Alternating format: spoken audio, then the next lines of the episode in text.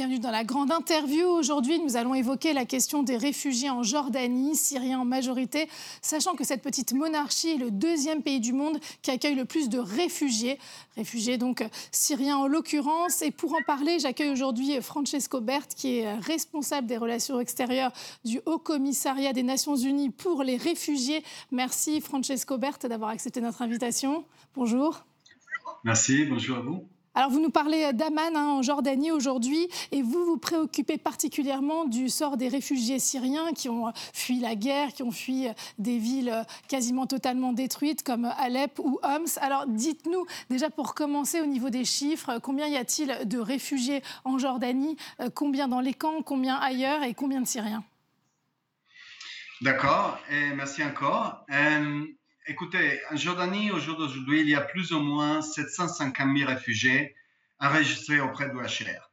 Euh, dans cette chiffre-là, la grande majorité, c'est-à-dire les 87%, c'est des réfugiés syriens. Euh, et donc, comme vous l'avez dit, euh, c'est qu'on fait ici en Jordanie, en tant qu'UHCR, et avec les autres partenaires des Nations Unies, bien sûr, c'est surtout de se préoccuper de ces réfugiés syriens. Et, là, jusqu'au moment où les réfugiés décident de rentrer dans, leur pays d'origine. Donc là, euh, on est en 2022, donc euh, on, vient d'entrer dans les 11e année de la crise syrienne. Euh, c'est quelque chose d'étonnant quand même, si vous voyez les chiffres, par rapport à la population totale en Syrie avant la guerre, la moitié euh, disons 6 millions de personnes plus ou moins, est aujourd'hui déplacée, soit à l'intérieur du pays, en Syrie, soit à l'extérieur, euh, dans les pays voisins, euh, notamment le Liban, la Turquie et la Jordanie, dont je vous parle aujourd'hui. comme vous le disiez, la Jordanie, c'est un pays qui accueille les réfugiés, les accueille depuis longtemps. je dirais c'est important aussi de, noter que la Jordanie accueille des réfugiés depuis longtemps, et même avant la crise syrienne. Euh, il y a eu les, réfugiés palestiniens depuis euh, les 1948 et il y a eu des réfugiés irakiens euh, à partir de la guerre du Golfe dans les années 90, aussi au début des années 2000. Et là, justement, dans les dernières années, c'est qui a, pris l'ampleur, c'est justement la crise des, des réfugiés syriens. Euh, comme je le disais, euh, les, réfugiés sont ici depuis longtemps et ils sont, euh, pour la plupart, les 85%, ils vivent en fait dans les villes de Jordanie, comme Amman ici ou alors Mafak, Irbid, plutôt dans le nord. il y a effectivement deux camps de réfugiés, Zataï et Azrak. Ils, se trouvent plutôt au nord du pays, donc près de la frontière avec la Syrie. Zataï accueille aujourd'hui plus ou moins 80, 80 000 personnes et, Azra 40 000 personnes. Donc 120 000 personnes et, 120 000 réfugiés vivent aujourd'hui dans les camps. Euh, c'est-à-dire que c'est quand même une minorité si on regarde la population de réfugiés en général. Et euh, il s'agit plutôt de réfugiés, si vous voulez, les plus vulnérables. Euh, cela est possible dans le sens que dans les camps de réfugiés, les services sociaux de base sont gratuits. Donc, tout ce qui est par rapport à la santé, à l'éducation, euh, et aussi les logements, euh, c'est gratuit. Donc, en fait, c'est les HR à partir de, euh, des fonds parmi les donateurs de la communauté internationale qui s'occupent de ces réfugiés-là. c'est une question assez différente pour les réfugiés qui vivent hors du camp. Et donc, ceux-là doivent payer, comme, vous pouvez l'imaginer, des loyers et aussi de la nourriture et, et tous les restes. Oui, et la Jordanie est un pays très cher en plus, avec un haut niveau de vie. Oui, euh, donc ça, en fait, on, regarde toujours euh, par rapport à la vulnérabilité. Donc, on fait euh, chaque année, on revoit un peu les chiffres de vulnérabilité parmi les réfugiés. Et, si vous voulez, avant la crise du, Covid, de la pandémie, déjà les 80% des réfugiés vivaient au-dessus de la seuil de pauvreté. Donc, imaginez-vous comment ces gens-là peuvent, peuvent aller de jour en jour sans avoir des possibilités économiques réelles, si vous voulez. Donc, c'est qu'en tant qu'HR, on fait, on contribue avec des transferts en espèces, des transferts monétaires, euh, aussi pour les réfugiés qui vivent hors du camp. Euh, évidemment, on ne peut pas assister tout le monde, euh, ça c'est lié au fonds disponible, mais quand même, chaque mois, au, lieu, de 30 000, 30 000 personnes, 30 000 familles en fait, reçoivent un petit montant en argent qui leur permet encore une fois de payer pour leurs services de base. c'est là n'est pas suffisant, il est clair. Et donc, euh, ce qu'on essaie de faire en tant qu'HR, c'est d'insister un peu sur les possibilités économiques. Euh, comment est-ce que les réfugiés peuvent, en fait, euh, se prendre soin de, chez eux, tout en pouvant travailler? Ce qui est important ici de rappeler, c'est que les réfugiés syriens, et encore là, la Jordanie, c'est un exemple, au monde, permis aux réfugiés de travailler tout ce que, tout ce que vous me citez, ça, ça laisse entendre que la Jordanie s'est finalement très bien organisée pour euh, l'accueil des réfugiés. Est-ce que c'est un pays modèle? Parce qu'il y a carrément un plan euh, très organisé, très bien doté pour l'accueil des réfugiés. Oui, je dirais que, comme je le disais, ça fait partie de l'histoire du pays. Euh, la Jordanie est un pays qui était toujours au milieu des différentes crises dans le Moyen-Orient, bien sûr. et là, donc, disons que les pays, les autorités locales ont pu apprendre euh, de ces crises passées. Et là, euh, tout de suite, si vous voulez, à partir de la crise syrienne, l'organisation était là. Donc, les camps de réfugiés ont été établis au début de la crise. Zataï est né en 2012. Euh, et là, quand il a justement la, majorité des réfugiés qui étaient toujours en train de, venir de la Syrie, on a ouvert le deuxième camp d'Azrak en 2014. Euh, évidemment, même les camps d'Azar n'étaient pas suffisants. Et c'est à ce moment-là que les réfugiés ont commencé à s'éparpiller, si vous voulez, un peu euh, euh, dans les pays.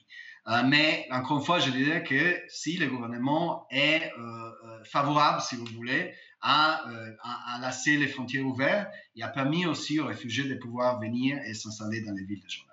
Oui, ce qui n'est pas une attitude qu'ont tous les pays. Alors comment ça se passe pour les budgets Par exemple, combien donne l'Union européenne? Comment la France s'est engagée aussi, puisque nous sommes français? Comment ça se passe? Écoutez, en tant qu'HR, nous, on, euh, évidemment, on travaille par rapport aux contributions volontaires des gouvernements et des, du secteur privé. Donc là, ça dépend évidemment de notre capacité de euh, recueillir les fonds nécessaires. Euh, si vous voulez, euh, l'année passée, par exemple, 2021, notre budget était autour de 400 millions de dollars. Euh, on a reçu plus ou moins les 60% des ressources nécessaires. Qu'est-ce que ça veut dire? Comment, comment on peut travailler là, dans, ces contextes-là? Il faut évidemment faire des priorisations. Donc, il faut prioriser certaines activités au lieu des autres. Et encore une fois, c'est qu'effectivement, il faut euh, de notre côté assurer, c'est euh, les services de protection.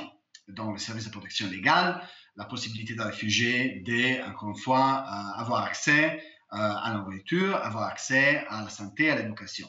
C'est là évidemment un coût important. Euh, jusqu'à là, je veux dire, c'est, c'est vrai qu'on a pu, et, ça aussi c'est merci aux donateurs, encore une fois, l'Union européenne, et la France aussi, ont contribué de façon importante. Euh, et c'est important de le dire parce que là, depuis dix ans de la crise syrienne, on voit quand même, comme il y a des autres crises dans le monde, je, cite euh, l'Afghanistan par exemple, mais il y en a des autres, le Yémen, par exemple ici dans la région. Et donc, évidemment, les montants d'argent disponibles euh, n'est toujours pas suffisant. Euh, mais quand même, on a pu faire euh, pas mal d'activités, je dirais, et la Jordanie, encore une fois, nous a permis de travailler d'une façon assez ouverte, ce qui n'est pas le cas dans des autres contextes. Donc, il est important de travailler dans, dans un contexte où le gouvernement, quand même, et, euh, oui, vous soutient et vous, accompagne. Alors, par, exemple, c'est vrai que là, avec euh, les deux camps dont on parlait, ce sont de véritables petites villes avec de très nombreux services. Est-ce que vous pouvez nous, nous, parler de cette vie au quotidien? Parce qu'il y a des maternités, il y a des écoles. Racontez-nous un peu la vie quotidienne des camps. Écoutez, oui, euh, moi j'ai eu la, chance de travailler dans des autres pays, notamment en Afrique de l'Ouest. Euh, au Tchad, en Côte d'Ivoire. Et je veux dire qu'encore une fois, la Jordanie, c'est un peu un modèle. C'est-à-dire ces camps de réfugiés dont euh, des fois on a euh, l'impression, vous voyez les, tentes autour d'un désert. Alors ça, c'est pas le cas ici. oui, sont ici, des il y a, hein, chez vous. Voilà, il y a des caravanes plutôt. Et donc, si vous voulez, c'est des maisons en dur, en quelque sorte. ce qui déjà permis une vie beaucoup plus digne. Euh, et permis aussi aux réfugiés. Euh, vous voyez ici en Jordanie, quand même, il fait chaud. C'est un pays ouvert euh, aux éléments. Même pendant les mois d'hiver, récemment, on vient justement de, terminer en quelque sorte les mois d'hiver où il faisait froid, il faisait très froid. Il a même neigé, ce qui est un peu exceptionnel pour le pays.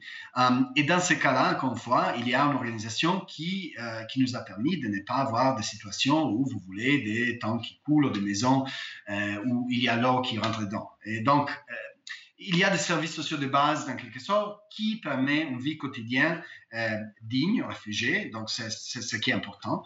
Et comme vous le disiez, dans les camps, il y a euh, plusieurs structures qui permettent euh, aux réfugiés de se soigner. Il y a plusieurs hôpitaux, il y a des, cliniques spécifiques, il y a des cliniques de maternelles. Il y a aussi des écoles, il y a des, écoles primaires, des écoles secondaires. donc, effectivement, il, ressemble plutôt des villes. Euh, si, vous, si vous pensez, 80 000 personnes, c'est quand même une, ville moyenne en France, en Europe. Et, là, donc, il s'agit, c'est tout à fait, les HR, ils, jouent le rôle de municipalité, si vous voulez. Donc, euh, en train de s'assurer que ces services sont disponibles euh, pour, tout le monde et qui en a besoin. Et aussi, c'est que, encore une fois, j'ajoute les points, les réfugiés aussi ont la possibilité de travailler dans des, petits, dans des petites entreprises, euh, soit chez eux, soit en dehors du camp. Et donc là encore, ils ont la possibilité de gagner un, argent additionnel qui leur permet de, euh, voilà, de, se soigner s'il y a besoin de se soigner. Oui, en effet, parce qu'ils ont, euh, ils peuvent bénéficier de, permis de travail. Mais est-ce que, est-ce que beaucoup de personnes en bénéficient justement? Est-ce qu'ils ont la possibilité réelle? Parce que c'est une chose différente d'avoir un permis de travail, mais il faut également trouver du travail. C'est vrai. Et écoutez, le, fait que les réfugiés peuvent accéder euh, au marché du travail à travers justement les permis de, travail, c'est quelque chose, il faut reconnaître, euh, il faut beaucoup d'efforts par rapport euh, au gouvernement pour permettre ça. Dans un contexte où, je le rappelle, ici en Jordanie, on a plus ou moins les 25% de taux de chômage. Donc, vous comprenez bien que permettre aux réfugiés de, Syrie de travailler s'ouvre tout de suite la possibilité à certaines questions par rapport au euh, est-ce que les réfugiés ils sont en train de voler les travaux des, des Jordaniens? Alors, euh, oui, c'est une question qui se pose d'ailleurs dans, dans, tous les pays avec, euh, avec les réfugiés. Hein. C'est la, la question de la population, une certaine partie de la population craint que les réfugiés entrent en concurrence avec leur travail. Oui, alors là, encore une fois, on est dans, euh, dans une situation où effectivement les discours, si vous voulez, xénophobes ou, ou, alors la crainte dont vous parlez ne s'est pas manifestée ici en Jordanie. Euh, c'est-à-dire les Jordaniens sont toujours accueillants. Chaque, chaque fois, nous, on, on, mène des sondages, en fait, chaque les, six mois. Et là encore, on a remarqué que euh, les 92% des Jordaniens sont toujours accueillants dans les réfugiés. Alors, est-ce que ça, ça va rester comme ça? Est-ce qu'on peut simplement s'asseoir parce qu'il y a le Covid et, un peu plus de crise euh, économique à cause du Covid, donc le, regard peut changer, mais c'est vrai que c'est notable, 92% hein, de Jordaniens favorables, c'est euh, assez exceptionnel. Tout à fait. Et, comme vous le disiez, c'est un peu les, effets du Covid, si vous voulez. Donc la crise économique, les deux dernières années, euh, en fait, on, nous ont amené dans une situation où les problèmes que les, les Jordaniens font face aujourd'hui, c'est un peu les mêmes euh, que les réfugiés font face. Encore une fois, trouver des opportunités de travail, de, travail décent, trouver des, possibilités pour, euh, encore une fois, avoir une éducation euh, au-delà de l'école primaire et secondaire. vous voyez, donc tout ça, c'est des, des, défis qui vont rester avec nous pour certaines années. et là, encore une fois, c'est lié au fait que les réfugiés ne vont pas entrer tout de suite dans leur pays. Donc, ils vont rester ici euh, pendant quelques années, bien sûr. C'est ça, c'est ce qu'on parlera. C'est qu'en effet, ils sont parfois là de manière durable. Ils ne vont pas tous retourner en Syrie. Euh, Francesco je vous interromps. Nous allons marquer une courte pause. On se retrouve juste après.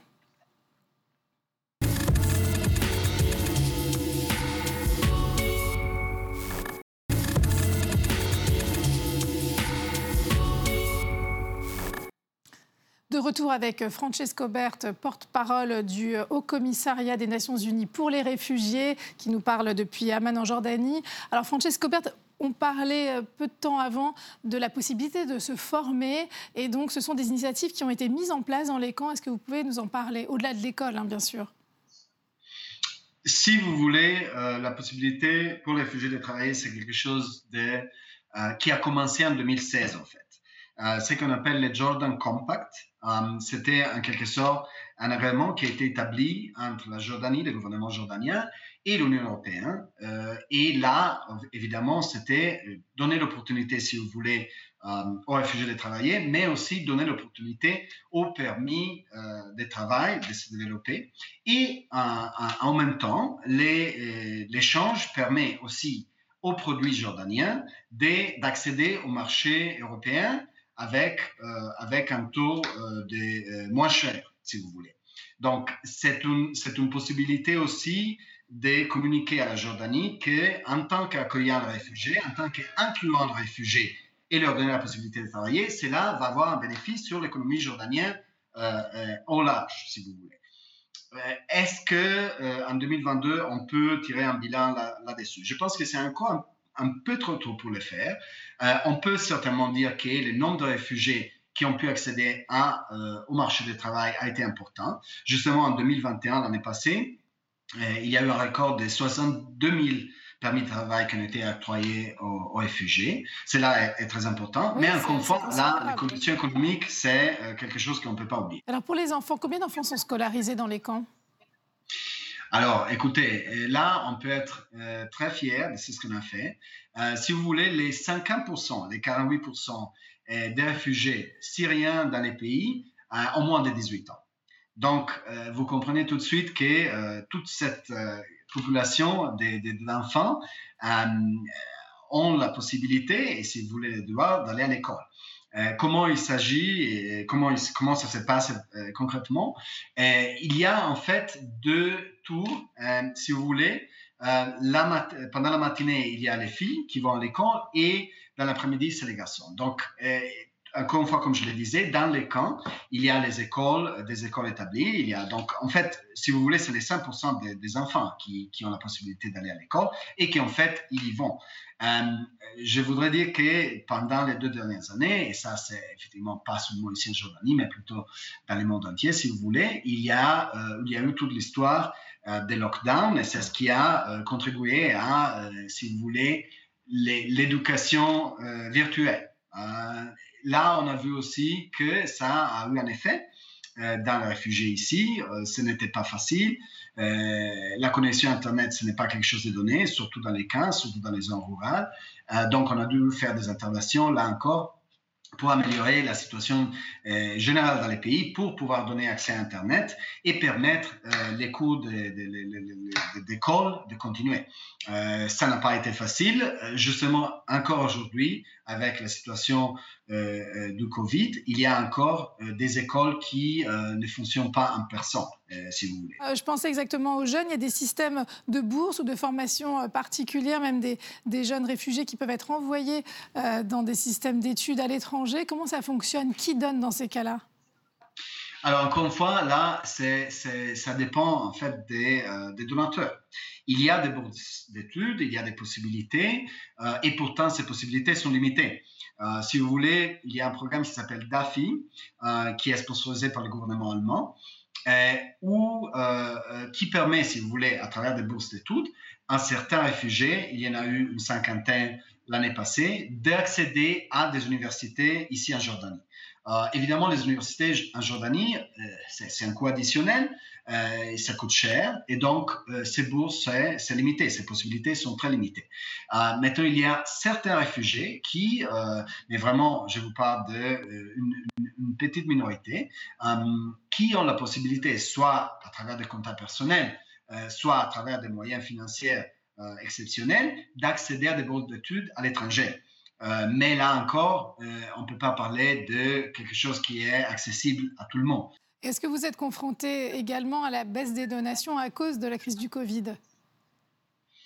Ah, écoutez, en fait, en, 2020, et je dirais dans ce mois de mesure en 2021, et en fait, là, la crise du Covid a généré, si vous voulez, des donations additionnelles. Donc, les gens, effectivement, par rapport à cette situation, euh, deviennent quelque sorte plus généreux. Et les gouvernements aussi. Les gouvernements aussi, et je veux dire certains gouvernements euh, en particulier, je pense euh, aux États-Unis, mais aussi l'Union européenne et la Banque mondiale, si vous voulez. donc, ces donations en 2020 et en 2021 nous ont permis de mettre en place des programmes additionnels. Je parlais tout à l'heure des transferts d'argent. Alors, normalement, les 30 000 familles qui reçoivent euh, l'argent euh, par rapport euh, aux services sociaux de base, on a pu en assister 20 000 additionnels. Et ça, c'était justement pendant 2020-2021. Alors, là, en 2022, il est clair que euh, ces fonds additionnels dont on a bénéficié euh, dans les deux dernières années, ils ne vont, ils vont pas être là. Ah, et ce n'est pas seulement les cadeaux chers. Euh, tout récemment, les programmes alimentaires mondiaux, nos partenaires, ont dû faire face à, encore une fois, des, des réductions dans leurs fonds disponibles. et c'est là, a tout à fait un effet cascade sur les programmes que nous on mène. Donc, c'est toute une organisation, si vous voulez, qui se tient ensemble euh, c'est pas seulement les HR, c'est les autres partenaires des États-Unis, c'est les ONG euh, qui en étaient là jusqu'à là. Tout récemment, MSF, Médecins sans frontières, a fermé euh, ses programmes dans les camps des Atari, par exemple, pour marque de fonds. Donc, vous voyez bien que euh, si on continue avec cette vitesse, on ne pourra pas mettre en place un programme. Oui, la situation va devenir de plus en plus euh, compliquée, faute, euh, faute de budget, on, entend bien. Alors pour parler du Covid quand même, également, euh, il y a eu une campagne de vaccination. La Jordanie était le premier pays à vacciner les réfugiés. Vous pouvez nous en parler? Oui, écoutez, depuis le début de la crise, en fait, c'était, il était mars 2020 si vous vous rappelez, le roi, Sa Majesté Abdallah, il est, il est sorti en télé en disant clairement toute personne qui se trouve ici en Jordanie euh, a les droits euh, d'être soignée. Et donc, nous, on ne va pas différencier entre Jordaniens et non-Jordaniens.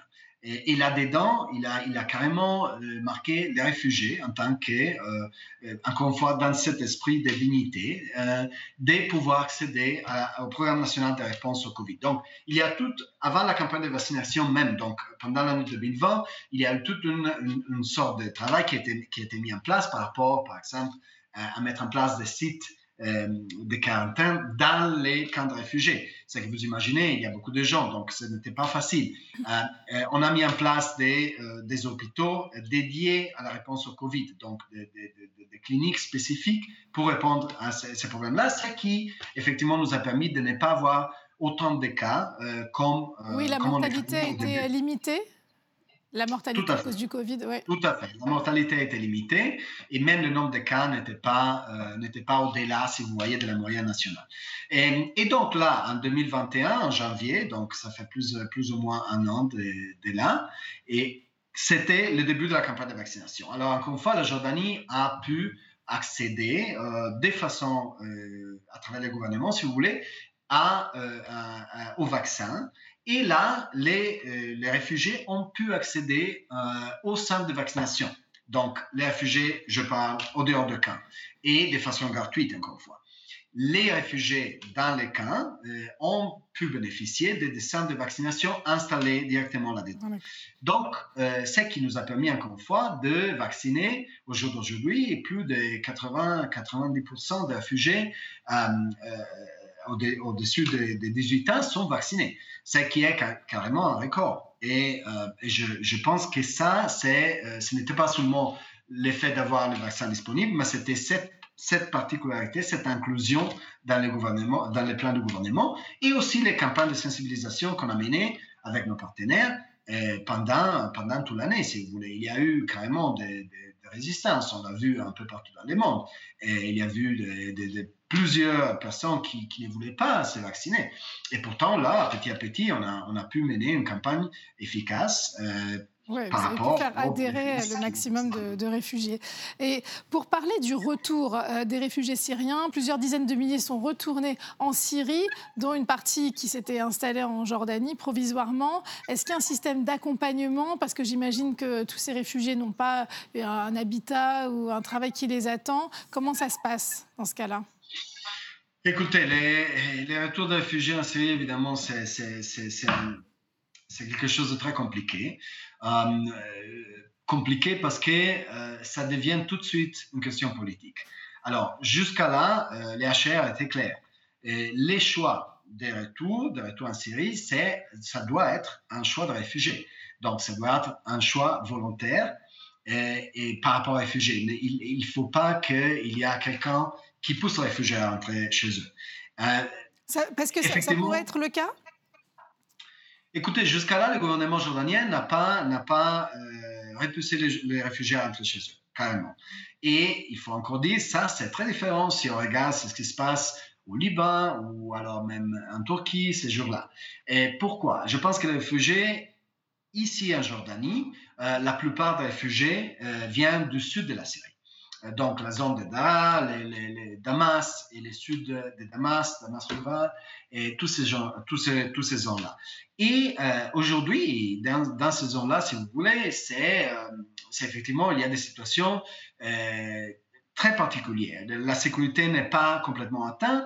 Et ça, c'est encore une fois les réfugiés qui partent avec des gens qui sont rentrés. Comme vous le disiez, il y a des gens effectivement qui sont rentrés depuis 2018, euh, quand la Jordanie a réouvert la frontière.